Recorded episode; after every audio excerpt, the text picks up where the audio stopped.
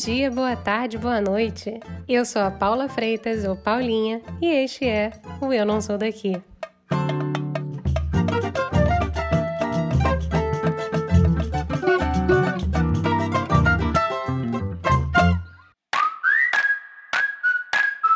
Eu sempre falo do Brasil e da minha cultura com muito carinho e amor. A minha irmã diz que eu romantizo muito as coisas da nossa terra. Talvez ela tenha razão, ou talvez não. O chefe, pesquisador, apresentador de TV e professor Guga Rocha disse para mim que ao conhecer outro país você acaba se conhecendo melhor.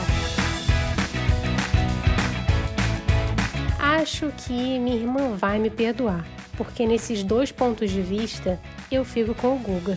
Ele, que já cozinhou em mais de 30 países, conta no episódio de hoje sobre a cozinha tropicalista.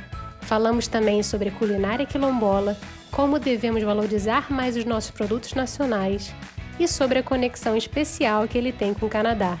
Bora?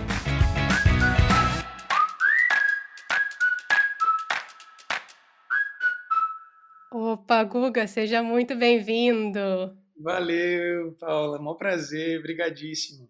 É, que isso, eu que agradeço. Adoro bater papo. Vamos então começar do começo, do básico.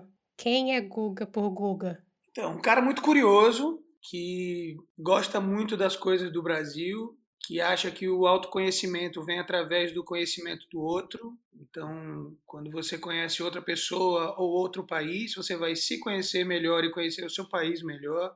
Uma pessoa que acha que a cultura brasileira é uma ferramenta de divisas para o país que ainda não é usada corretamente, o Brasil não sabe se vender, e eu, eu, pesquiso o Brasil justamente em busca de, desse descobrimento. Eu acho que a gente tem que ter um, uma segunda descoberta do Brasil, porque a primeira não foi descoberta, foi invasão, então agora a gente tem que descobrir o Brasil. Né? Então eu sou um cara que me dedico muito a tentar saber o máximo possível de qualquer coisa. Eu nunca busco algo só pela flor da água, eu sou um cara que busca as coisas profundamente e tento, de uma certa forma, representar as coisas que eu aprendi do meu país, fora do país e dentro do próprio país, que o brasileiro não se conhece. Então, eu sou esse cara curioso, brasileiríssimo e apaixonado por cozinha. Um cozinheiro ainda aprendendo a profissão e espero que vou morrer ainda um cozinheiro tentando aprender a profissão. E, pô, e você não é um gato novo na cozinha, né? Já tem uma, uma estradinha aí. Bem, bem. Como é que foi esse começo aí, Guga? Eu sei que você já tá cansado de contar isso, mas tem gente que não conhece, né? Não, tô não. Eu acho que é sempre legal a gente dividir, assim, porque todo mundo acha que as coisas aconteceram do dia pra noite, né? E não é. Assim. Eu venho de uma família que a minha avó era uma grande cozinheira, minha avó era uma, era uma grande confeiteira, foi uma das primeiras mulheres do Nordeste a escrever livro de cozinha e dar aula de cozinha em escolas e universidades e tal. Ela, ela fazia uma coisa muito interessante na época, muito à frente do tempo dela, e eu tive a sorte de ser neto dessa mulher e conviver desde moleque, meio às suas panelas ali, e ajudá-la. Na época em que cozinha era coisa de viado. A palavra é essa. A palavra é cozinha é coisa de viadinho. Você está cozinhando, isso é coisa de mulher, isso é coisa de empregada. Né? Então, na época que o país e o mundo, de uma, o mundo não, mas o país tinha muito essa visão, principalmente o meu Nordeste tão querido, que era tão machista e hoje está, de uma certa forma, evoluindo bastante, graças a Deus. Mas então eu tive a sorte de cozinhar com a minha avó, que foi um grande ensinamento, assim, principalmente na parte de ser apaixonado pela coisa da comida, né? Ser curioso pela comida. Então, desde moleque eu tenho essa, essa vertente. Nunca pensei que ia virar profissão, porque é a profissão da minha avó porra, ela trabalha pra cacete, é dura, é difícil, ela não tem final de semana, ela acorda às 5 da manhã para fazer as coisas, é mal remunerada e tal. Então, sempre no subconsciente teve isso.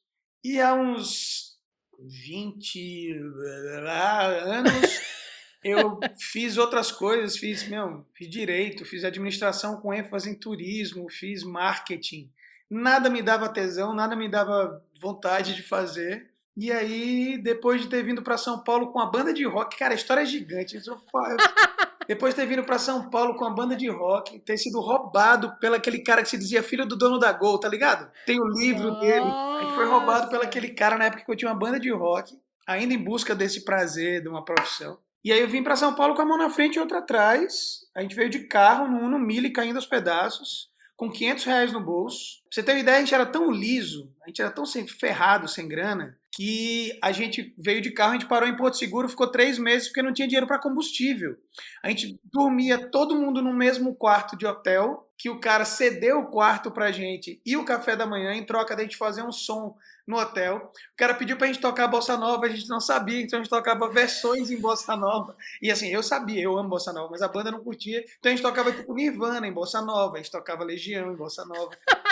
E os gringos tudo crente que era bossa nova. E aí ficamos três meses nessa juntando grana, chegamos em São Paulo, fiquei numa casa abandonada, invadida por mendigos, uma ex-namorada minha. Caramba. E dormi no chão, coisa de um mês numa, numa pilha de vida turma da Mônica. A galera não, entende, não sabe que, meu, acha que é tudo, tudo né, glamour. E aí, cara, a banda foi rolando, rolando, a gente fez MTV, eu posso até te mandar o link depois. A gente fez muito show, ficou muito próximo de acontecer, mas aí, como toda banda de rock, acabou de uma forma rock and roll. E aí eu falei, cara, não vou voltar para São Paulo não vou trabalhar com direito, não vou trabalhar com marketing aqui em São Paulo. Acho que eu vou cozinhar. E aí eu já tinha essa base toda de cozinha francesa da minha avó. Bati na porta de alguns restaurantes, inclusive do Lohan, e comecei a trabalhar em vários lugares, cara. E as coisas foram acontecendo, acontecendo muito rápido. Tipo, foi tipo assim. Porque eu já tinha essa sede de pesquisa, eu já tinha a cultura, eu já sabia a base, todos os nomes, as técnicas. Por exemplo, eu, eu não quero saber que a mandioca você faz frita, cozida e tal. Não, eu quero saber que ela é, chama maniote utilíssima, é da família das eufabiáceas. Que ela, eu quero saber tudo muito profundamente. Então, como eu já tinha esse conhecimento, quando eu chegava numa cozinha como ajudante de cozinha, em uma semana eu já era o cara que os caras estavam, Guga, como é que a gente faz aquilo? Sabe? Eu virava referência de, pô, esse cara sabe. Então as coisas foram evoluindo muito rápido. Eu saí do restaurante que eu estava trabalhando já para chefiar uma cozinha de um clube de alta gastronomia aqui em São Paulo que chama Epicur, que é um clube de milionários na Avenida Europa, fechado, que é super vinhos, charutos e alta gastronomia. Pra você ter uma ideia, um chefe que estava antes de mim lá, eu acho que era o Jacan. Caramba. Aí eu entrei e comecei a fazer comida brasileira de raiz, tipo muqueca, baião de dois, só que sempre com um toque, sabe, de baião de dois com foie gras, sabe, muqueca de, de, de, robalo com bisque. Então, os caras adoraram aquilo e esses caras bancaram muita coisa na minha vida. Assim. Imagina, eu lembro, 20 anos atrás, os caras me davam carro importado para eu dar rolê em São Paulo, sabe? Os carrão, tipo, Porsche. Eu comecei a trabalhar com ingredientes que eu não tinha contato até então, tipo, foie gras, caviar, sabe? Grandes vinhos. Uhum. E as coisas foram acontecendo. E assim, a estrada foi muito longa e muito difícil. Então, as pessoas me perguntam, sabe, muito hoje em dia, Paulinho, assim, as pessoas falam, ô oh, Guga, mas cara, você tá sempre de bom humor. Esse dia eu fui gravar uma propaganda que demorou tipo o dia inteiro, era para ser duas horas, demorou o dia inteiro. E eu no final do dia rindo e tal. Aí o cara, meu, como é que você consegue estar tá para cima? Eu digo, nego, deixa eu te falar uma parada. Eu, quando cheguei em São Paulo, a gente só tinha grana para comer churrasco grego uma vez por dia. Eu dormi numa pilha de gibi da turma da Mônica porque não tinha dinheiro para colchão. A gente cozinhava com lenha porque não tinha dinheiro para comprar gás de cozinha. Caraca. E eu venho de uma família super tradicional em Alagoas, 400 uhum. Então assim, hoje eu tá sendo pago para estar tá num camarim, todo mundo me pageando para fazer uma propaganda para ganhar uma grana. Eu vou estar tá reclamando do quê, velho? Sabe? Então eu acho que o grande ensinamento que essa minha trajetória me deu é a gente saber que a gente tem que tratar o faxineiro e o presidente da empresa da mesma forma e saber que dentro de você estão todos esses outros Gustavos. Isso até para quem está assistindo e é cozinheiro ou quer ser cozinheiro, o sonho de todo mundo é ser chefe. Porque quando eu for chefe, eu vou ficar tomando taças de vinho e vou, vou, vou na mesa falar com os clientes. Cara, é o primeiro passo para a destruição da sua carreira. Você tem que ter dentro de você aquele cara, aquele tesão do começo, é aquele cara que, sabe, saber por que, que você está aqui. Então, é, essa é um pouco da minha história, é muito mais longo que isso. Tem passagens muito loucas. Mas esse é o comecinho, assim, foi bem foda. Não é, não é que foi. Não é que ai, foi difícil. Não, não. Porque eu não sou de mimimi, eu não sou de reclamar. Uhum. Mas, cara, foi muito punk. Você ter uma ideia, logo no começo aqui em São Paulo, minha mãe morre de vergonha quando eu conto essas coisas, porque eu mentia para ela. Eu falava, não, tá tudo bem, a gente tá ganhando uma grana aqui, tá tudo ótimo. Teve uma época que a gente estava tão ferrado de grana, logo no começo, eu dividia apartamento com esses meus amigos, que um dia eu falei que ia fazer, tava frio pra caramba em São Paulo, eu falei que ia fazer um consommé, que é uma sopa clássica francesa, e na verdade era dois litros de água e três caldos quinó. Aí eu servi para os caras, e os caras, meu Deus, que delícia. Eu fiz, é, isso é um caldo claro e tal. E a galera tomando aquilo, sabe assim? Então, a gente tem que ter muito orgulho, sabe, da estrada que fez a gente chegar onde a gente chegou e ter esse conhecimento de que tudo é efêmero. Hoje eu sou chefe de cozinha, hoje eu tenho várias coisas que eu construí, mas, cara, pode ser que amanhã eu largue tudo e vire fazendeiro. Pode ser que eu largue tudo e vá morar no meio do mato. Então, assim, eu não sou nada, eu estou. E a partir do momento que você percebe que a vida é muito, é muito efêmera mesmo, é muito etérea, o valor que você dá, dá para as coisas é muito mais profundo, porque, pô, vamos curtir esse momento agora. É tipo televisão. O Anthony Bourdain falou um negócio que me marcou muito, assim, em relação à televisão. É um cara que, pô, um cara que eu quase conheci, velho. Mentira! Dois caras que eu quase conheci que a gente vai falar depois. Um é o Bono e o outro é o Bourdain. E aí o, o, o Bourdain fala uma frase que eu acho foda. Ele fala, eu acho que eu faço tanto sucesso na televisão porque eu não tô nem aí pra televisão, que a televisão se foda. E para mim é mais ou menos a mesma coisa. Eu não luto para estar na televisão. Eu nunca me organizei para estar na televisão. As coisas aconteceram. Foi uma coisa que aconteceu e hoje eu tô na TV. E, cara, se amanhã eu não tiver também, as pessoas querem ser famosas. Uh, eu tô nem aí, mas, mas, assim, mas nem aí mesmo, sabe? Tô, não, mas nem aí. Por isso que eu faço com tanto prazer, de, tirando onda de uma forma divertida, porque eu não ligo o que é que vão achar. Ai, o que é que a audiência vai falar? Quantos pontos de audiência? Ah, será que não sei quem tem mais seguidores? Caguei. Eu, eu, eu, eu acho que a gente tem que valorizar essa estrada. Com certeza. Agora eu vou ter que te perguntar duas coisas que ficou aqui encasquetado na minha cabeça. Uma é: você parou de tocar? Então, cara, eu não tenho violão em casa porque é tipo é crack, sabe? É como se fosse heroína. Sou viciado em música. Se eu tiver um violão em casa, eu não, eu não vou render, eu não faço nada. Eu vou estar aqui trabalhando e falo, ah, peraí, deixa eu pegar. Quando eu vejo, nove e meia, sabe assim? É uma coisa que até minha mulher fala, pô, por que você não tem um violão? Eu digo, ah, não, não quero. Porque se eu tiver violão, eu falo, ah, acho que eu vou tentar compor uma música falando de comida. Ah, não, eu vou falar disso. Aí quando vê, já foi. Não é mais o foco. Isso é outro ensinamento, cara. É impossível servir a dois mestres. Tem uma, tem uma coisa que eu acho muito legal, que foi um, um chefe de confeitaria aqui de São Paulo, que chama Fabrice Lenude, que é um puta cara legal. Ele me ensinou duas coisas. A primeira foi nunca ver numa entrevista de trabalho vestido assim. Hum. Porque eu tava tipo maloqueiro. Você vem de camisa de botão, cabelo cortado, para mostrar que você tem coisa. E a segunda coisa que ele falou, dessa coisa de servir a dois mestres, ele falou: sabe como você faz para ser compositor, ator, cantor, chefe de cozinha e tal? Você faz tudo mal feito. É. É assim, faz tudo mal feito. Então, assim, não dá para servir a dois mestres. Então, música virou um passado, uma coisa muito gostosa, que tá na lembrança e tal. Mas é isso, entendeu? Então, não toco mais, mas canto. Canta aí no chuveiro. Canto no chuveiro, eu canto pro meu filho, sabe? Tipo, de vez em quando em eventos eu tomo umas quatro garrafas de vinho e tem uma banda, eu subo para dar uma, uma canjinha. mas é isso. E eu ia te perguntar também, outra coisa eu ia te perguntar, como foi que você quase conheceu o Antônio Bourdain? Como é que foi essa história? Então, cara, quando ele esteve no Brasil, a gente tem vários amigos em comuns. Ele estava no Rio de Janeiro e eu ia para o Rio de Janeiro para fazer um, um, evento lá. E aí uma amiga em comum ia estar com ele e falou: Guga, e aí? Pô, você vai vir para o Rio e tal? Eu falei: vou. Ela, então, eu vi que você vinha. Pô, o Burdem vai estar aqui e tal. A gente sai junto. Só que aí foi cancelado o evento. Foi. E eu tinha coisas para fazer de trampo aqui, aí não deu. E o do Bono foi quando teve show do YouTube aqui em São Paulo. Eu sou louco pelo YouTube, adoro. Tive banda cover do YouTube, pra você ter ideia.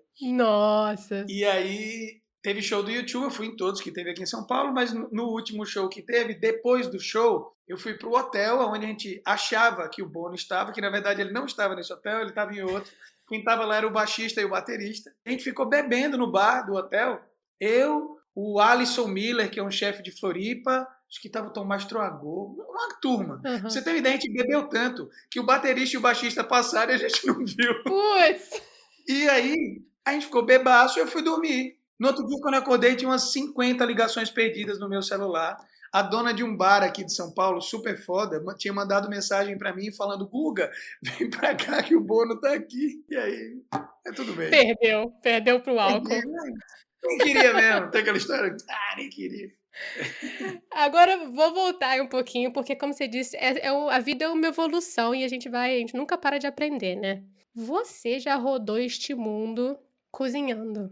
Tem aquela, aquele lugar que te marcou e que te, te fez aprender, te deu, deixou aquele aprendizado sem igual? Puxa, tem todo lugar deixa um aprendizado, né? Eu tenho uma forma de viajar que eu acho muito legal, assim, sabe? Tipo, até já depois de, de, de, casado, assim, a gente segue também esse molde que eu acho muito legal. Ela curte também, que é toda vez que a gente vai viajar para um lugar, digamos, a gente vai duas semanas. A primeira semana a gente fica no lugar mais simples que existir. Por exemplo, se fosse para São Paulo, a gente ia, ficava na Zona Leste, uhum. e a segunda semana a gente ia ficar no Hotel Unique. Então a gente vê o lugar de verdade, sabe? Tanto que na Tailândia foi assim, que dando um exemplo, a Tailândia foi esse lugar assim que me ensinou muita coisa, um lugar que eu já fui algumas vezes e é um universo, assim, é tão diferente, as pessoas são tão diferentes. O ser humano é tão tem uma subserviência, tem uma coisa de, de agradar o outro, tem uma educação. Pô, não tem criminalidade. Você anda duas e meia da manhã num país que é terceiro mundo, zoado, cheio de favela, não tem crime, você não vai ser assaltado. Então, assim, você anda de madrugada e tal. E eu lembro que eu perdi o celular no táxi. Eu liguei pro taxista. Esse cara foi atrás comigo o dia inteiro sem me cobrar nada. Não achamos o celular. Ele me levou numa loja para eu comprar outro. Esperou. Devolveu o dinheiro da corrida. Então, assim. Caramba. Eles são muito. Humanamente, é uma, é uma puta de uma aula. E a cozinha é sensacional. A cozinha é o que a cozinha brasileira deveria ser na praia, sabe? Leve, fruta, picante, Primeiro que é o seguinte, a gente tem que parar a pensar que o Brasil é um país de 500 anos. Nem de 500 anos, porque ele foi descoberto há 500 anos. Mas como país mesmo, a gente tem uns 300 e pouco. Antes era uma zona. Agora também é, mas antes era mais zona. E aí, a Tailândia é um país milenar aquela região do mundo é uma região de uma cultura muito profunda e a comida é muito fruto dessa evolução cultural. Você vê a China. China é uma coisa. As pessoas falam de técnica de cozinha francesa. Meu irmão, técnica é a China. Olha. É obra de arte, é uma, é uma coisa insana, entendeu? A delicadeza e tal. Mas assim, a Tailândia e Bali foram lugares que me ensinaram muito, principalmente nessa coisa humana. Assim. Bali tem uma cidade no interior que chama Ubud que é uma cidade onde tem aquele templo dos macacos, sabe? Uhum. E assim, a, a, forma da religiosidade dos caras, como é organizada a casa, como a pessoa tem que ter os templos, uma casa para os mais velhos, um tempo, toda casa tem um templo, o ritual que eles têm que fazer todos os dias, como eles encaram a comida, a coisa do, do, do agradecimento ao arroz, o consumo local, a técnica de pegar o arroz e transformar em tantas coisas. Então, assim, eu diria Bali e Tailândia, assim, de, de realmente ter mudado porque a cozinha francesa eu já conhecia, sabe? Espanha, tal, beleza. México também é legal, mas a Tailândia e Bali é um outro universo, cara. É uma loucura. Quando você tá viajando assim, você sempre tenta entrar na cozinha? Opa, toda vez.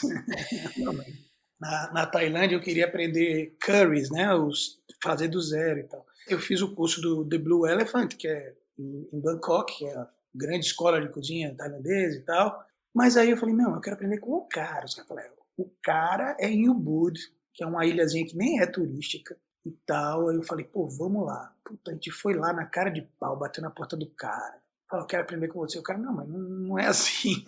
Aí terminou que a gente pagou para o jantar, e eu queria subornar o cara com a camisa da seleção brasileira e tal. E aí terminou que o cara deu aula para mim e para minha esposa, como se fosse um menu, sabe? E a gente foi aprendendo as coisas, só que eu ficava puxando coisa dele. Esse cara, ele falou, você gosta de pimenta? Eu falei, que é Maceió, né, papai? Você tá maluco? Calma aí, né? Calma aí, Tailândia. Ele falou, tá, então eu vou fazer o curry com a mesma picância que eu faço aqui. Então, eu falei, não, pode fazer. Aí ele fez, cara, esse cara fez de sacanagem. Quando eu dei uma colherada, eu achei que minha orelha, sabe a sensação de ter calor dentro, eu achei que ia cair mesmo. De... Estilo perna longa que você vê a fumaça saindo. Mas é daí, daí que vem essa coisa do desenho, porque essa sensação existe. E aí eu falei, cara, você tá maluco, que negócio picante. Não, isso eu dou pro meu filho de oito anos. Então, assim, a cultura é tão diferente. E se você parar a pensar que eles não tinham pimenta, né?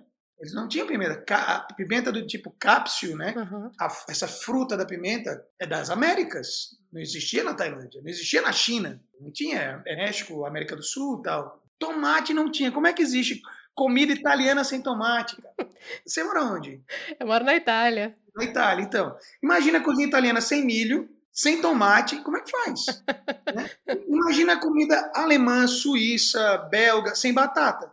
Então, assim, e isso também é um ensinamento, porque assim, a cozinha tailandesa pegou a pimenta, pirou na pimenta, e a base da comida terminou tendo muita pimenta. Porque eles não buscam a picância. Eles buscam a harmonia do doce, do picante, do amargo, do ácido, sabe? Olha. Do azedo. A picância é parte disso. Lá eles tinham pimenta verde, a pimenta do reino, sabe? Mas é muito interessante. E a mesma, a mesma coisa eu digo para a nossa cozinha brasileira. A gente é muito preconceituoso aqui. Imagina se eu invento de fazer. Ah, vou fazer uma feijoada de lagostim com feijão e bacon. Os caras falam, pô, que ridículo, tá ferrando a feijoada. Beleza. Os italianos falam que não pode mexer na receita da pizza napolitana, que é a verdadeira pizza napolitana. Pego, velho, o tomate veio do México há 300 e poucos anos. Você pegou o pão pita dos árabes, mudou o pão dos caras, meteu uma fruta do México em cima e tá cagando regra para mim? Faço o que eu quiser, entendeu? Pô, faço o que eu quiser. Então, assim, viajar dá isso, né? Por exemplo, polenta. Polenta não é italiana. Né? Polenta é africana. O, o milho foi primeiro para a África, em troca de, de, africanos escravizados, e lá o milho virou a fungi, que é polenta. Então, assim, o que é a cultura? É isso que é legal a gente pensar, o que é a cultura. Então, a cultura é muito do que a gente vende. A gente é tão burro que, por exemplo, o desenho Frozen. Uhum. Olha que propaganda do subconsciente de que frio é legal pra caramba. Ai, que sonho pra neve. Puta, é uma delícia você ficar lá no frio. Tá lá. Beleza. E a gente não cria esse mesmo herói em torno do indígena, em torno das coisas da gente. A gente só consome. Velho, a gente monta um pinheiro de plástico na nossa casa no Natal. Com neve de algodão. Não tem lógica. E os caras põem o pinheiro porque é basicamente a única árvore que sobrevive. A gente come castanhas no Natal, um calor desgraçado. O cara, o cara comia castanha lá porque era só o que tinha, coisas que se guardavam.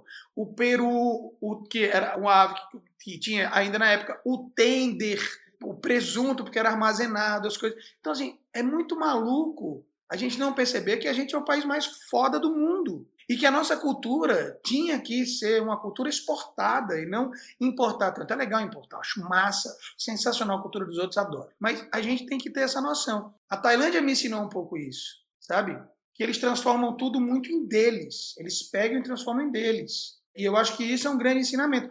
Os franceses, que é outro país que me influenciou, o Paul Bocuse e o, e o Pierre Troagot foram os inventores da Nouvelle Cuisine Française, a nova cozinha francesa. O que é, que é a nova cozinha francesa? Os caras foram fazer uma Olimpíada no Japão, ou foi um jogo, sei lá o que porra foi, viram a cozinha japonesa, que não conheciam, e falaram: caceta, a gente tem que fazer isso na França. Então a cozinha francesa é uma tentativa de fazer um omakase japonês, aquelas pequenas porções. Por isso que se inventou o menu degustação, é imitação de cozinha japonesa. Só que aí essa cozinha, entre aspas, imitação da cozinha japonesa, que a imitação é genial, a ideia que eles tiveram. Claro, claro. Virou o standard para o mundo. Para você ser um restaurante Michelin, você tem que fazer a imitação de cozinha japonesa como os franceses fizeram. Entendeu que maluquice? Como os franceses são foda, eles transformam. É deles. Na França tem o queijo brie e o queijo camembert. No Brasil, tudo ia chamar queijo Minas. O que é, que é queijo Minas? O que é, que é queijo Minas, Katsu? Cada queijo de Minas tem um tipo diferente, mesmo os queijos feitos da mesma forma, tem regionalidades. A gente está descobrindo isso agora. Então, essas influências de fora a gente tem que ter. A gente tem que aprender com os caras. Os caras tiveram sorte de ter Napoleão, porque Napoleão foi que cagou essa regra aí. Não, a gente tem que. Tudo nosso. É tudo nosso aqui. A gente tem que ter o terroir, a gente tem que valorizar que o vinho da região X, região Y é o vinho tal, o queijo tal. Então ele fez essa determinação, essa denominação de origem, entendeu? E a gente está começando isso agora no Brasil. Mas eu acho que é isso. França, Tailândia, Bali, as grandes. Todas me influenciam. Mas de ter um breakthrough, assim, de ter um, sabe, uma epifania, acho que essas três. Principalmente a Tailândia. A Tailândia foi tipo. Caraca. Tipo, uau. É. Porque, cara, é muito cozinha nordestina. É leite de coco, pimenta, peixe, só que de outra forma. Tipo, pô, eles pegam o capim santo que eu uso para fazer chá. Minha mãe me obrigava a tomar e eles põem na peixada, que não é peixada, é um curry, leite de coco, capim santo, pimenta, limão, tudo que a gente tem. A gente só não pensa como as coisas podem ir junto, né? E eles pensaram nisso. Então, né? esses países aí foram os que mais influenciaram. Agora, Google, vou te mudar o rumo da prosa, porque você deu aí, falou aí que é um pouco sua vida meio que mudou depois que você casou e tudo mais. Vamos falar de Canadá? Vamos, opa! Como é que o Canadá aconteceu na sua vida? Primeiro aconteceu a canadense, né? Minha esposa é canadense.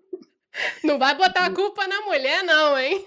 Mas não, minha mulher é canadense, de uma cidade próxima de Montreal. E pelo trabalho dela, a gente estava junto, ela teve que voltar para o Canadá e tal, e eu fiquei nessa ponte aérea. Ponte aérea da qual me apaixonei pelo país, o Canadá é um país sensacional, é um país de uma cultura muito rica, de gente muito boa, muito decente. Fiz grandes amigos, fiz muitos eventos. Pretendo algum dia ter um restaurante lá.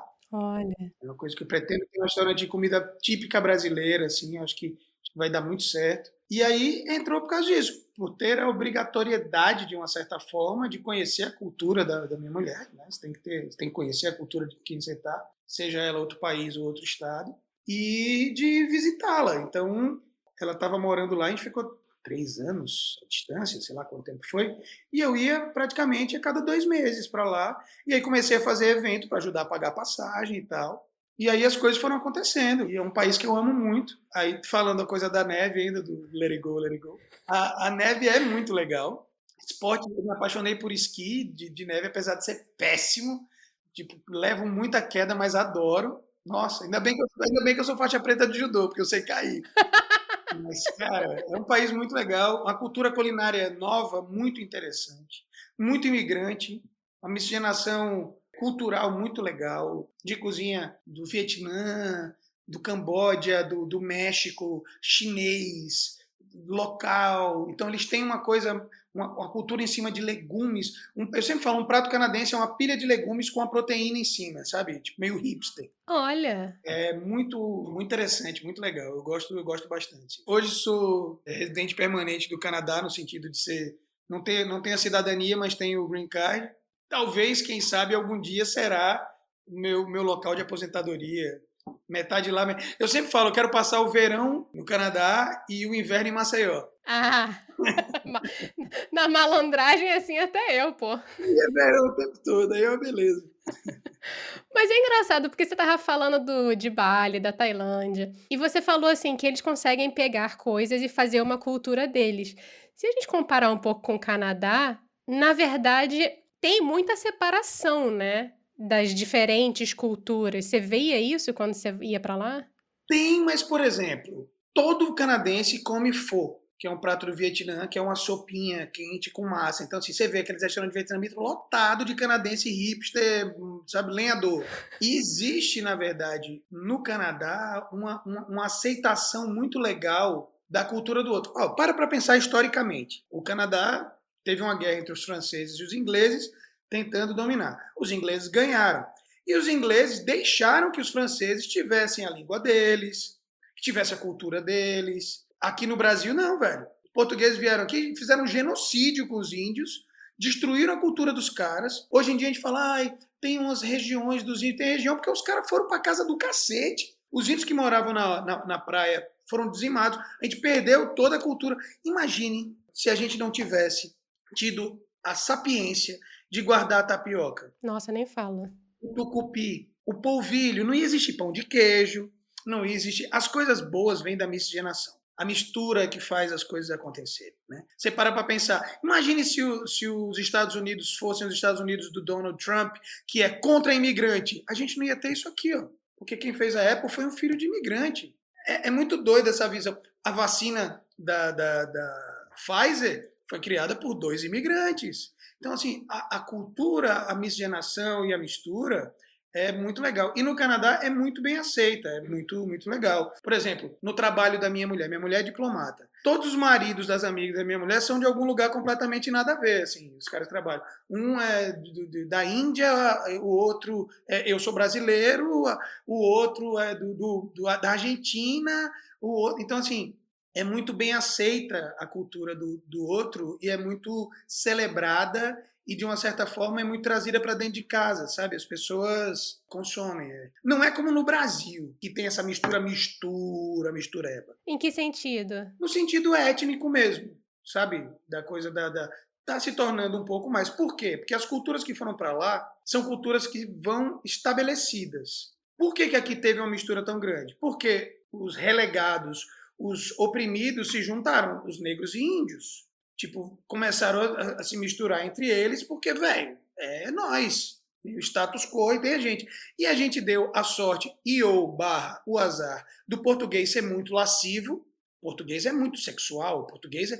E os portugueses, ai, teve linda miscigenação. Miscigenação é porra, os caras estupraram o índio até umas horas, entendeu? Então, assim, nós somos descendentes desse estupro em massa que aconteceu e dessa mistura que teve. Lá, as culturas que foram já foram culturas mais estabelecidas. Por exemplo, o chinês que chega, ele vira cultura chinesa lá dentro. Os árabes que chegam, eles vivem a cultura árabe. Os judeus, eles vivem a cultura judaica, tanto na comida, quanto no vestir, quanto no, no casar. Mas os franceses e os indígenas são muito misturados, porque são os relegados que perderam. Então, os ingleses já não são tão misturados assim. Então, é, é muito interessante ver, ver como acontece essa. E, mas existe uma miscigenação. Você vê chinês com mexicano. É, é muito legal, é muito doido. E eu acho que isso cria um país muito forte, que tem um governo muito bom. O primeiro-ministro canadense é foda, puta cara pra frente, inteligente. Mas assim, então é isso. Existe essa, essa miscigenação sim, mas não é como o Brasil. Mas, mas tem. Tem é muito útil. É, mas é, é, é interessante, assim, porque no, no final das contas vira isso que você falou, né? Um país super forte, que consegue trazer o melhor de todo o canto do mundo, assim, e acaba se fortalecendo, né?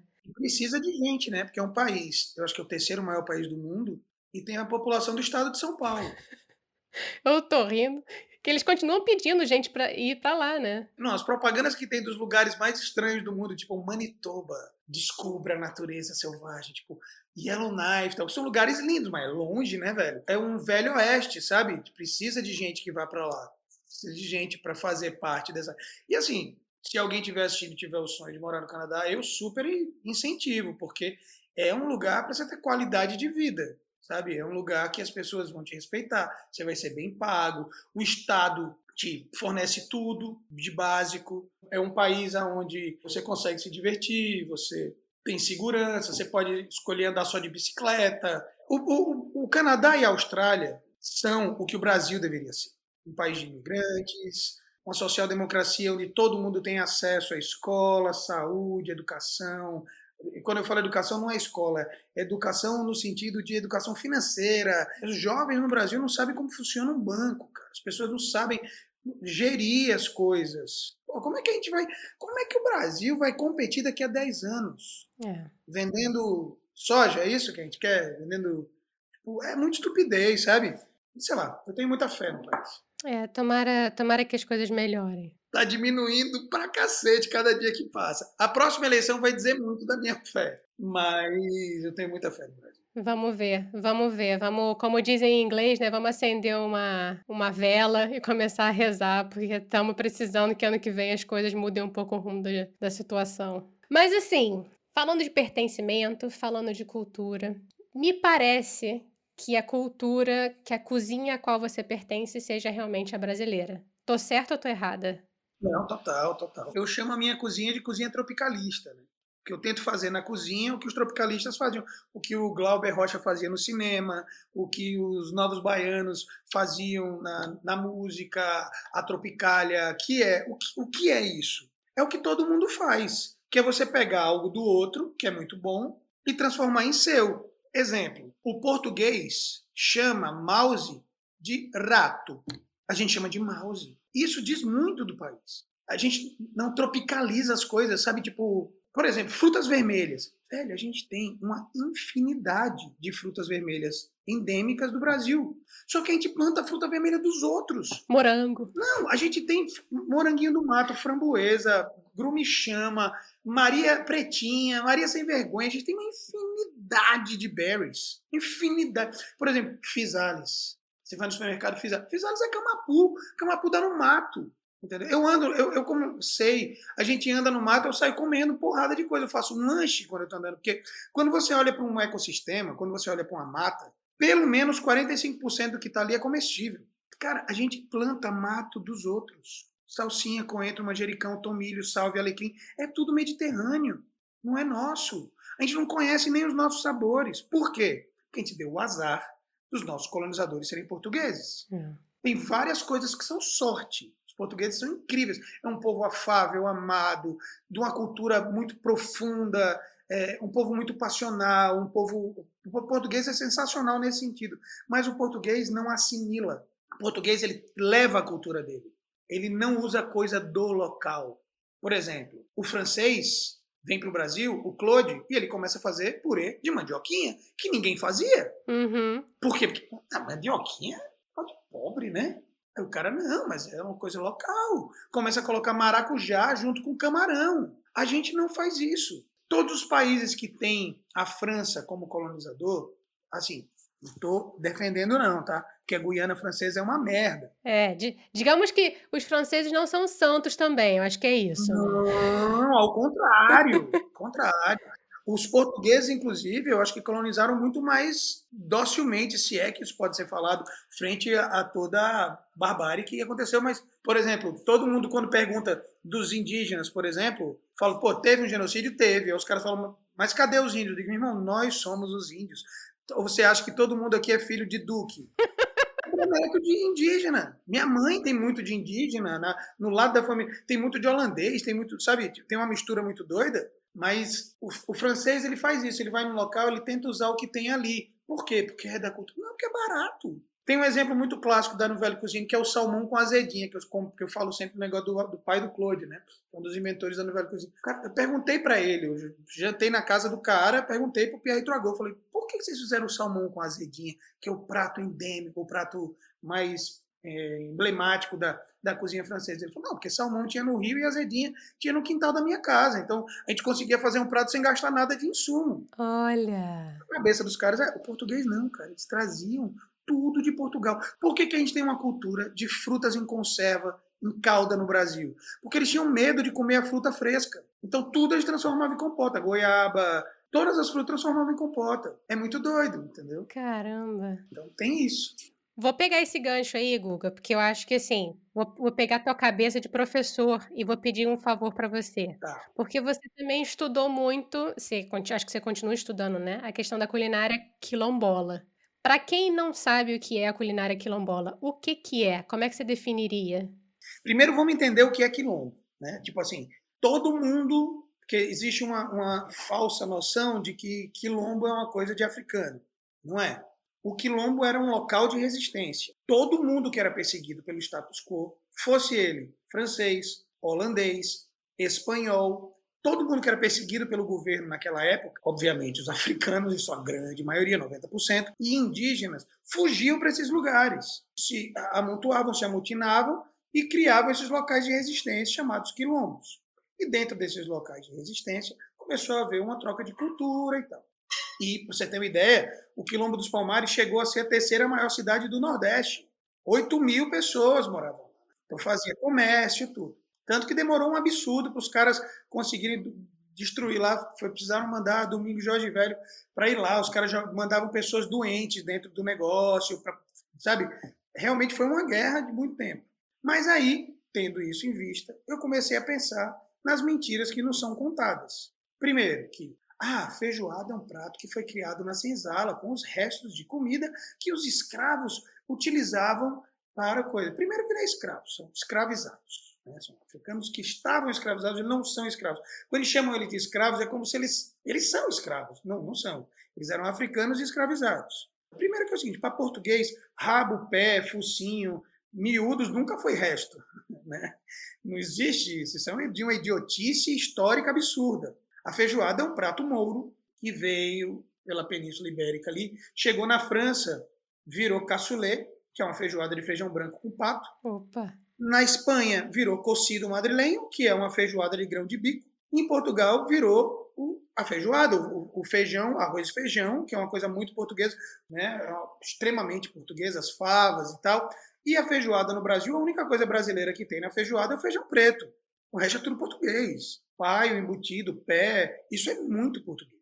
Tendo isso em vista, que essa é uma grande mentira histórica, o que comiam os, os escravizados? Aí vem a tal da lenda da manga com leite. Por que, que não pode manga com leite? Ah, você vai morrer, menino não coma manga com leite. Porque os senhores de escravos diziam para os africanos escravizados que se eles tomassem leite e comessem manga, eles iam morrer, que faz mal, dá um embrulho. Por quê? Porque muito da comida eram frutas. E eles tomavam muito leite, que era uma coisa muito barata, que na época tinha abundância gado leiteiro e tal, ou derivados de. Então, para o cara consumir uma coisa só por dia, eles falavam o fruto ou leite. Agora é uma grande mentira, porque a Índia toma lace o dia inteiro, que é iogurte com manga. Né? Então, é de uma estupidez histórica absurda. Então, eu comecei a pensar, já que a cozinha brasileira não foi criada na senzala, que é uma grande mentira, porque o cara escravizado não consegue criar uma culinária. Não existe. Aonde foi criada? Onde foi criada a cozinha brasileira? No quilombo. Porque foi a primeira vez que homens brasileiros livres, sejam eles africanos de origem, indígenas, holandeses, como a gente tem relatos de holandeses no quilombo dos Palmares, franceses, espanhóis ou portugueses, porque o cara que estava sendo ca caçado pela justiça, sei lá, por exemplo, o Queiroz, o Queiroz ia para um quilombo lá para não ser preso, entendeu? Então todo mundo que estava fugindo da justiça de uma certa forma se, se juntava. E aí, ao se juntar, eu sempre faço essa figura de linguagem que é: imagina essas pessoas sentadas em volta da fogueira, falando, e agora o que é que a gente come? Com tudo isso que o, o país nos oferece. Então foram criadas coisas muito interessantes, como o pirão, por exemplo. Os indígenas tinham um mingau. Mingau que a gente dá para os nossos filhos. Ah, vamos fazer um mingauzinho. Mingau é indígena, a palavra mingau é indígena. E os africanos tinham os fufu, a fungui, sabe, matete, essas, essas coisas grossas e tal. O, o, o, fufu, inclusive, é uma, uma coisa que eles fazem com mandioca, com milho, com banana verde e tal, que vira tipo uma pasta que eles usam para tomar com sopa e tal. Então imagina os caras sentados e conversando, ah, velho, esse negócio que vocês fazem aí de mingau é muito ralo, isso aí não dá sustância. Os caras falam, não, mas esse negócio que você faz é muito grosso, difícil de comer, criou-se o pirão. Entendeu a lógica de pesquisa? O pirão é o conversado. Olha. O pirão é o meio termo. Tanto que se tornou muito difundido, porque era uma coisa que todo mundo gosta de pirão. Porque é uma textura muito interessante, uma textura muito nova. E a partir disso, eu comecei a pesquisar o que é, que é essa comida. Então, essa comida quilombola, na verdade, são várias. Não existe uma cozinha quilombola. Por quê? Porque o Brasil inteiro tinha que. Aonde tinha escravizado, tem, tem quilombo. Aonde tem opressão, tem a fuga. Onde tem a fuga, tem a criação. Então, um quilombo no Pará vai ter uma cozinha completamente diferente de um quilombo no Rio Grande do Sul. Por quê? Porque se utilizava o que a natureza se oferecia. Então, é muito isso. É uma, é uma culinária feita muito rudimentar, mas com uma técnica muito interessante, porque existe uma, uma coisa que a África traz, que é essa coisa do tempero. Né? O indígena brasileiro não usa sal, nunca usou sal, açúcar, nada de tempero. O tempero é tucupi, em algumas regiões, principalmente na norte, Pimenta. Pimenta é uma coisa tão importante na cultura indígena que quando você casa, a mulher leva como dote em algumas culturas indígenas as pimentas que ela tem, porque pimenta sofre mutações, né? Você vai tendo diferentes castas de, de pimenta. Olha. Todo mundo tem isso. Rapaz, tem um tio meu que tem uma pimenta na casa dele, que é. Então, é isso. Então, eles levavam a pimenta. Então, uma coisa de ter a pimenta na, na comida, mas também ter o leite de coco. Pô, não tinha coco no Brasil, gente. O coco não é endêmico do Brasil, o coco é da Índia. Os portugueses destruíram a Mata Atlântica inteira e levaram para a Europa, não só os portugueses, mas levaram para a Europa e plantaram um coqueiro que virou uma praga, graças a Deus, que é ótimo coco, né? Virou uma praga, mas não tinha coco, não tinha galinha no Brasil, a galinha foi trazida pelo europeu. Não tinha pombo. Não tinha pombo, sabe assim? É uma loucura isso. Então, assim, se a gente para para pensar, e, e, o que é que esses caras comiam? Comiam cateto, catitu, paca, tatu, Inclusive, eu comi tatu, cara, um negócio que a gente tinha que criar para vender, porque é uma das coisas mais deliciosas. Não pode comer, é crime ambiental. Eu comi num quilombo, porque eles podem preparar para eles especificamente e tal. E aí o cara fez prova aqui. Olha. E eu provei e é sensacional. Qual é o gosto de tatu, se você pudesse descrever? Não tem, cara. É meio de caça, com a gordura muito fina, sabe? É muito gastronômico. É muito bom. Caramba. Como diria Vinícius de Moraes, comer tatu é bom. Que pena que dá dor nas costas, porque o bicho é baixinho. É mamonas, né? Mas assim, Gente, então, o quilombo é isso, é essa mistura, sabe? É o comer farinha, feijão e banana, que também não é brasileira. Musa paradisíaca, o nome científico banana é da Índia, da Ásia. Não tinha banana no Brasil, só tinha banana da terra. Por isso que chama da terra, porque é a banana da nossa terra. E aí Carmen Miranda fez da banana um símbolo nacional e todo mundo acha que. E era portuguesa. Entendeu? Brasil é muito doido. Então, a partir do momento que a gente não sabe, a gente não conhece. Vou dar um exemplo maravilhoso. Eu tenho uma linha de produtos que chama Tropicalista Brasil, que são pimentas, molhos e tal, blá, blá, blá. Uma vez eu usei um, um desses molhos, que é bocaiúva, que é, chama chiclete de bugre, né? chiclete de índio. Porque é uma frutinha de palmeira que eles botam aqui na bochecha e ela tem um visgo doce, que é uma delícia. Você fica um tempão com isso ali. É muito gostoso. Tipo uma bala. Tipo uma bala, bem uma bala. E aí a gente fez essa geleia picante de bocaiúva. Aí eu servi num evento é, peito de pato, foie gras e geleia de bocaiúva. Aí os caras comeram e falaram, nossa, mas que exótico isso, bocaiúva. Eu falei, caralho, a única coisa do prato que é brasileira é exótico. Sacou que louco que é? Eu sempre falo, faço essa analogia que eu acho massa. Se o pequi fosse de Alba, na Itália, e a trufa branca de Alba fosse de Goiás, seria assim: pô, fui para Itália, trouxe agora um potinho de uma coisa chamada pequi. Eles põem no arroz, no risoto no final, é perfumado, forte, até meio esquisito, mas nossa, deu uma delícia. 500 euros.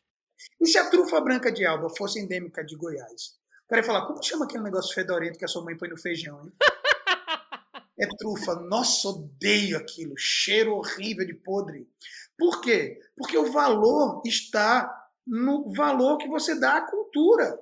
É isso. Ouriço é uma das coisas mais caras do mundo. Restaurante japonês. Em Maceió, ouriço só serve para furar seu pé. Ninguém come. É. Então a gente tem que valorar a cultura e valorizar a cultura. Entendeu? Então, mas não vai acontecer nunca. Nunca vai acontecer. Porque pessoas como a Neide Rigo, gente que pesquisa a cozinha do Brasil de verdade, sabe, como o pessoal que faz o Brasil na caixa, gente que conhece esse país, nunca vai ser contratado para ser um adido cultural do Ministério da, da, Cultura do Brasil. Nunca vão falar, Guga, vem cá, você conhece tanto isso, você não quer ser um, um, um secretário especial para. Nunca vai acontecer. Por quê? Porque a visão é muito rasa. O brasileiro não conhece o seu próprio país. E como a gente tem coisas. Cara, o que a gente tem para vender para o mundo árabe? O que a gente tem para. Todo mundo quer. Por que, que o açaí deu certo? Açaí tem no mundo todo. Opa, e custa, viu? Aqui você acha uma lojinha de açaí, você paga uma baba por um- uma tigela de açaí. E vou falar uma coisa que é muito polêmica. E açaí é uma merda. É horrível o gosto. Também odeio. Açaí tem gosto de terra. Açaí é horroroso. Sabe por quê? Porque o açaí é uma fruta que é feita para comer com peixe e com farinha. Ela é uma fruta salgada, ela é uma fruta para você comer com peixe. Aí é bom, você tá no ver o peso, você come um açaí com peixe, com farinha, você fala, pô, que delícia. Aí você pega o açaí puro, cru, e come ele.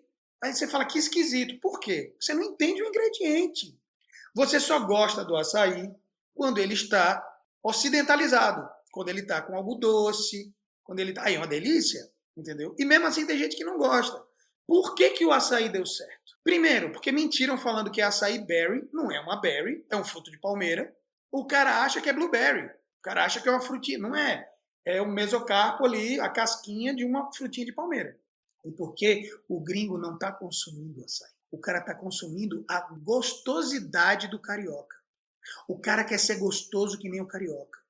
Começou com os surfistas do Rio de Janeiro divulgando isso. Então o sonho do cara é aquela super fruta que se eu comer eu vou ficar magro e gostoso como todos os cariocas são na visão do mundo. Todo mundo é Lopinheiro. Todo mundo é a garota de Ipanema. Então, o que é que é isso? Isso é tudo que eu prego. É o marketing feito em função da cultura, pô. Se a gente fa falar que pitanga é superfruta, que pitomba é fruta, superfruta, grumichama, cambuci, cumaru, tudo que a gente tem. E a gente conseguir criar isso, de que o brasileiro é um povo sexy e delicioso, porque a gente come essas coisas, o mundo consome. Imagina se eles percebessem o valor de um caju. Porra! todo mundo acha que todo mundo só conhece a castanha. Eu lembro uma vez, como um chefe espanhol, amigo meu, ele veio para cá e eu mostrei, o Diego Guerreiro, eu mostrei para ele no, no, no Mercadão de São Paulo, que a fruta é a castanha, né? O, aquela parte de baixo é o, é o endocarpo que está entumecido, ele se, se entumece e a gente come achando que aquilo é fruta. A fruta é a castanha. Mas quando eu mostrei, entre aspas, a fruta do caju, né? Uhum. Para ele, ele falou, cara, eu nunca imaginei que isso existisse. Mas você sabe que eu falo para todo gringo aqui fora que a castanha vem daquela fruta inteira, né? Tudo bem, não é toda a fruta. É. Eles não acreditam em mim. Eles acham que eu estou louca. Eu repito, repito, repito, mostro a foto, vou no Google e não adianta, eles não acreditam. Porque não existe a cultura, porque não existe o interesse governamental. E o Brasil, quando vai divulgar o Brasil lá fora, vende a bunda na mulata. É isso. Vende pão de queijo, vende brigadeiro e caipirinha, velho. Porra, vai se fuder, com todo desculpa aí o palavrão. Mas, pô, vai se lascar, é um absurdo. Eu fiz a Copa do Mundo na Rússia, né? Eu fui contratado, convidado para ser o chefe da Casa Brasil. E eu falei, velho, tem que fazer as coisas mais brasileiras. Eu não posso vender a comida do Guga Rocha. Eu tenho que vender a comida do Brasil. Então, pô, a gente fez muqueca, baião de dois, a gente fez barreado, eu fiz cordeiro, churrasco de cordeiro com, com chimichurri, com molho campanha, com, com sabe? A gente, a gente fez o Brasil de verdade, escondidinho. Farofa. Farofa, sabe? Feijoada. Eu fui convidado para dar uma aula no Cordon Bleu, que é a escola de culinária mais foda. Eu dei uma aula de farofa. Eu falo, peraí, se vem um italiano no Brasil e vai me ensinar a fazer risoto, por que, que eu posso ir lá fora ensinar a fazer farofa? A técnica é muito similar, entendeu? É um grão que você vai transformar em várias coisas. A gente não valoriza, a gente tem vergonha. Parece que quando a gente vai lá para fora, a gente tem que fazer um negócio fora do comum, porque a cozinha brasileira não é boa o suficiente. E, cara, se você fizer um bobó de camarão em qualquer lugar do mundo, as pessoas ficam enlouquecidas, porque é uma delícia. É. Eu acho que é bem por aí, sabe, essa coisa do, do, do, do autoconhecimento. Passa muito por isso. E o açaí é um ótimo exemplo disso. Dominou o mundo. Tudo é açaí. É açaí em pó adicionado nos lugares porque é super fruta. E os caras não sabem que a acerola tem 20 vezes a vitamina C de uma laranja. Né? A gente só quer vender soja e boi. É muita estupidez. Vamos destruir tudo isso para vender soja. Por quê? Porque é fácil. Político brasileiro não quer ter trabalho de criar a marca, de fazer o branding, de criar a história. O cinema brasileiro tinha que estar criando histórias do índio, que é um herói, que no final ele tem que buscar o Guaraná sagrado, que é mágico, que vai salvar todo mundo. Como os caras fazem com as coisas dele. A gente sonha em viver na Idade Média. Todo mundo morria aos 20 anos, era uma merda, tudo cheirava cocô, gente. Tem, e é a princesa tá sempre com os cabelos lindos e o cara que tá andando de cavalo miserável tava lá com uma roupa limpa, sacou? Por quê? Porque a gente tá vendendo um estereótipo que não existe. Os celtas, puta, era uma zona, os vikings. Bota aqueles caras tudo lindo, porra, os caras tudo banguela, era uma desgraça o negócio, sacou? a gente tem que ter essa visão de vender o Brasil nesse sentido também, de, de ter uma autoestima maior. Com certeza. Vamos de momento que eu estou chamando de momento chorrindo, que é o momento rir para não chorar, que é onde eu te pergunto se você já nessas suas andanças por este mundo ou pelo Canadá, talvez nessa sua ponte aérea, se você já passou aquela gafe ou aquele perrengue que você falou, putz grila. Porra, eu sou muito bom nisso. Deixa eu ver uma coisa assim. Você tá falando gastronomicamente? Olha, é livre. Você aí é Gustavo Vida, gafes no mundo, onde você quiser. Pode ser na cozinha, fora da cozinha, pode ser no banheiro, no quarto, na sala. Vamos lá, vamos lá. Teve uma, teve uma, uma boa que foi no Bocuse d'Or. Né? Eu participo do comitê Bocuse d'Or no Brasil, que é a Copa do Mundo da Gastronomia, né? Então a gente faz parte do comitê, tem alguns chefes, é tipo um grupo de notáveis e tal, e a gente todo ano participa dessa, todo ano não, participa dessa competição que é, varia, às vezes é dois anos, às vezes é todo ano. E aí a gente estava no, México fazendo a eliminatória das Américas, e aí rolou uma confusão com os Estados Unidos, que eles estavam trapaceando, aí a gente viu, e eu e a Giovana, que era presidente do Bocuse d'Or, até então ainda é, a gente foi lá, botou a mão na cara dos caras. O Thomas Keller, que é o chefe mais foda dos Estados Unidos, deu um rolo do cacete. Sei que assim, tiraram vários pontos dos caras e tal. Okay. E à noite tinha a festa, né? De confraternização com todos os países participantes e tal. E aí eu sou um cara que eu odeio ficar brigado com as pessoas. Eu não tenho inimigos, né? Eu, eu gosto de ter amigos e tal. E aí, cara, tinha muita gente, sei lá, centenas de pessoas que participam do negócio, mas na festa mesmo só estavam os comitês, então devia ter ali o quê? Umas 60 pessoas. E eu, na época, o real estava, eita, bom, e eu, para fazer as pazes, fui lá e pedi 60 shots de tequila. Pô! E fui distribuindo para todo mundo na festa. E dando e obrigando as pessoas a tomar, literalmente obrigando. Eu obriguei o Thomas Keller, que é o maior, eu tenho esse vídeo, que é o maior, o filho, o Jerome Bocuse, filho do Paul Bocuse, sabe? Os caras mais foda do mundo, assim, de tomar shot de tequila. Beleza. E aí, ficou todo mundo louco. Eu fiquei porque eu sempre tomava um shot com o cara. Chegou uma hora que não dava mais, tinha tomado 10 shots. 60 shots de tequila. Não, não, não dava. Eu tomei 10. Tomei 10 shots de tequila. Graças a Deus, tinha jantado muito bem, então deu uma diluída mas eu fiquei bem bêbado. Aí, na hora de ir embora, a gente estava na chapelaria, era uma balada, a gente estava na chapelaria pegando as nossas coisas. E aí eu estava conversando com a moça da chapelaria, pedindo as minhas coisas, né, usando o meu maravilhoso espanhol. E aí ela me deu os negócios e tal. E aí, quando a gente estava indo embora, o segurança da, da, da, ficou puto comigo por alguma coisa. Não sei, sinceramente, eu não fiz absolutamente nada. Eu faço piadas, né? Tipo. E ele me empurrou. Eita. Cara, quando ele me empurrou, tá aquele negócio do Karate Kid, assim? da águia. É, da águia. Eu de brincadeira, pra cortar o clima, fiz aquilo, velho. Vou confundir, é em Lyon essa história. Lyon, Lyon. Quando eu fiz, quando eu fiz a águia pro cara, o cara me deu uma baiana, me jogou no chão, começou a me dar murro. E eu saí de uns três, assim. E aí, mas aí acertou um ainda, e ele literalmente me pegou e me jogou fora da, da bagaça na festa do Bocus Dó. Eu caí, tipo, plum. e quando eu caí lá fora, tava chegando o Daniel Bolude, que é um dos maiores chefes do mundo, e que é meu brother, sabe? Tipo, o senhor, que é meu brother. E quando eu caí, ele falou, nossa, a festa tá ótima, né? Aí eu peguei e falei, cara, o segurança começou a me bater, não sei porquê. Ele, você tá bem? Eu digo, eu tô tão bêbado que eu não tô sentindo nada. Foi uma confusão generalizada, porque o segurança saiu e veio o Vitor Vasconcelos, deu um chute no segurança. O Tomás Trogor jogou uma lata de cerveja e a gente saiu correndo. Então, assim, talvez essa tenha sido o maior gafe que já aconteceu. E aí, no outro dia, no outro dia, a gente, cara, pra você ter uma ideia, virou um negócio tão maluco que eu juntava todos os latinos, né? Os argentinos, os mexicanos, os colombianos e tal. E eu comecei um negócio que eu falava assim: se tu cres em la unidade de Latinoamérica, diga sim. Aí os caras, sim! Então começou o movimento. O, o, o pessoal do Bocus do Lohan falava, ele falou, cara, eu tô com medo do Google, ele vai unificar a América Latina aqui com os caras, vai criar um, a grande pátria aqui do negócio. Virou uma piada interna tão grande que... Então tiveram várias gafas. Eu sou bom de gato. E eu sou totalmente da paz, eu odeio confusão, cara. E foi talvez minha única vez que eu me meti numa confusão dessa. Assim, foi bem gato.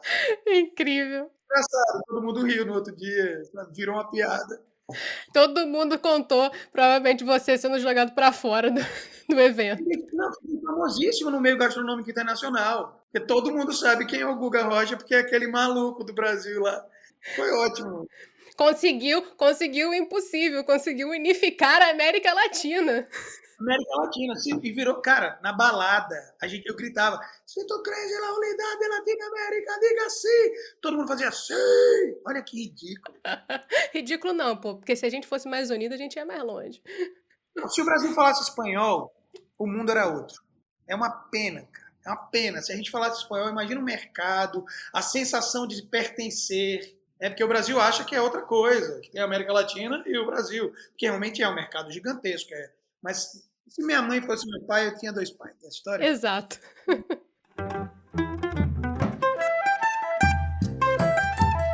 Agora vamos lá, então, agora de momento bate-volta, Marília Gabriela. É rapidinho, Guga, primeira coisa que vem na tua cabeça, viu? Vamos lá, então.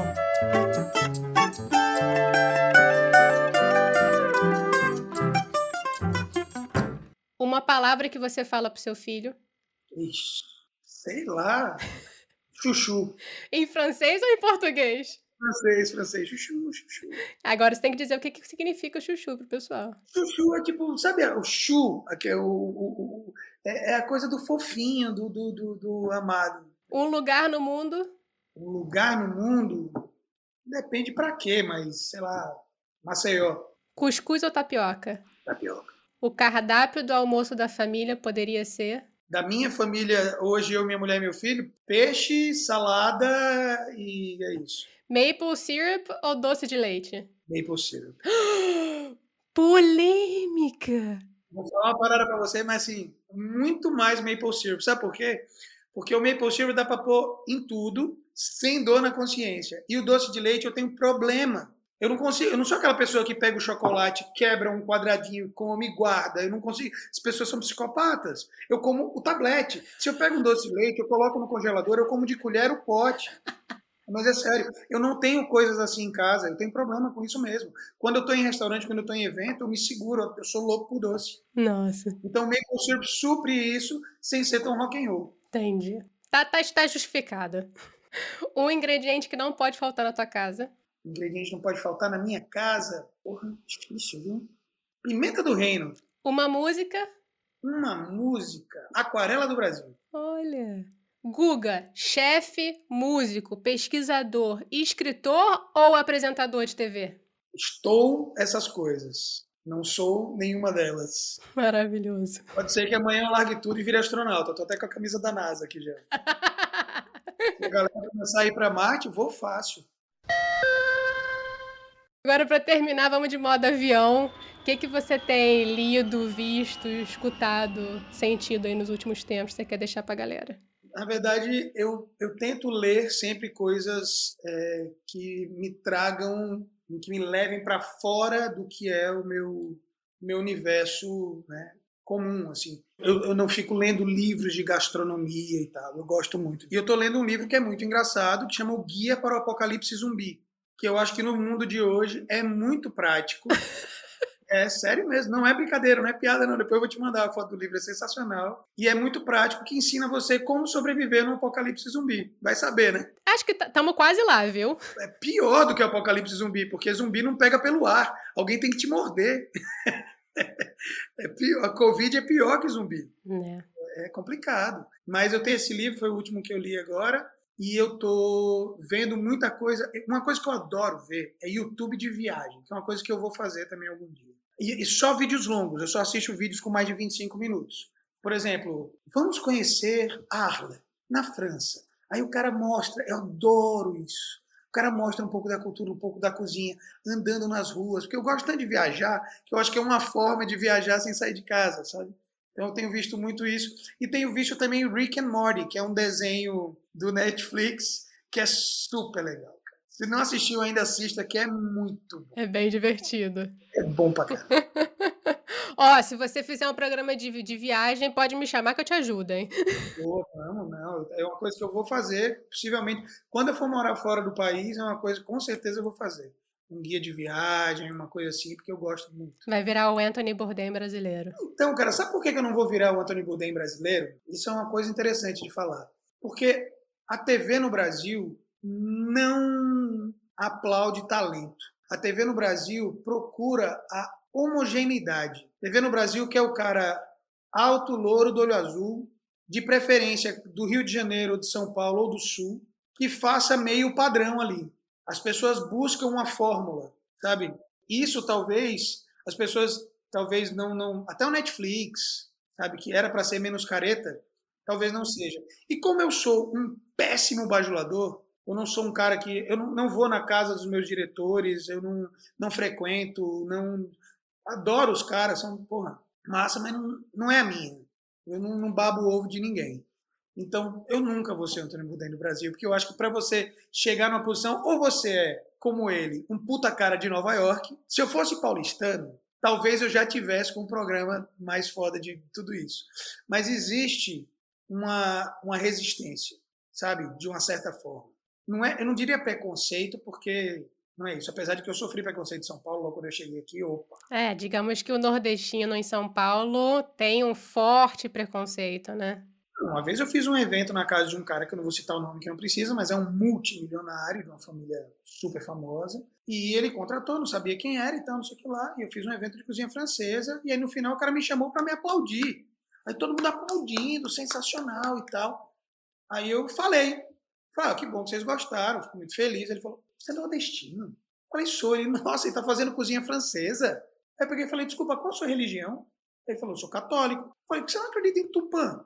religião católica é de Roma. Então, se você tem que fazer só o que é referente ao seu local de nascença, você tinha que acreditar em Tupã, que é a religião da brasileira. Não tem lógica. E o cara? Ele, é, tipo, ligação completamente sem lógica. Tipo, eu acho que existe, de uma certa forma, sim, uma existência. É, graças a Deus, hoje eu estou num programa onde o diretor é um puta cara, sabe, que me dá uma liberdade absurda. Pô, eu estou gravando de casa de iPhone. É outra história, né? Ele não sabe nem qual a receita que eu vou fazer. Ele fala, Guga, confio em você, arrebenta. Então eu faço a brincadeira que eu quiser, eu faço, eu faço o que eu quiser. Se der audiência, tenho muita participação. Obviamente, os caras que editam são foda, os caras fazem um negócio incrível. Se não der audiência, a culpa é minha também. Porque, pô, você que está fazendo isso. Lógico que ele me dirige e me guia, ó, faz uma abertura, você mostrando o prato pronto e tal, mas o resto faz aí. Então, tenho essa liberdade. A Record, de uma certa forma, acredita e, e investe. Mas, toda vez que vai ter uma coisa maior, sempre se pensa num cara que. Padrãozão. Padrãozão. É um pecado. E é, e é complicado, mas, cara, te falar, caguei também. pra isso aí. Tá fazendo o teu, isso que importa, Guga. Assumir, eu tô milionário, tô cagando. Ó, depois vamos bater aí na tua porta, você vai apontar, apontar pra mim falando, Paula, porra, você botou aquele negócio no podcast? Eu mando agora um, um print do meu saldo. O cara na hora fica triste. Pô, Guga, muito, muito, muito obrigada pelo papo. É uma pena que a gente tem que fechar, porque assim, tem sido um prazer te conhecer e trocar essa ideia contigo, viu? Obrigada de coração. Tamo junto, qualquer coisa é só chamar. Um abraço para todo mundo que vai ouvir aí podcast. Tenha em qualquer lugar que você tiver do mundo, tenha o Brasil como não como um ingrediente, mas como uma visão do que é ser brasileiro, do que é brasilidade, do que é comida brasileira e faça com que você tiver aí. Faça seu angu com, com milho de polenta e tente levar o orgulho da, da brasilidade, somente através da comida, né? Que é essa, essa rede social tão importante. Com certeza. E quanta comida.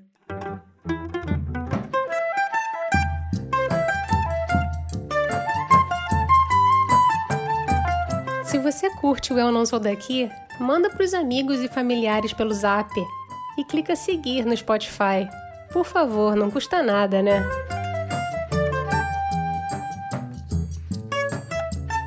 E para tocar uma ideia com a gente, basta entrar no Instagram ou Twitter, @nsdaqui.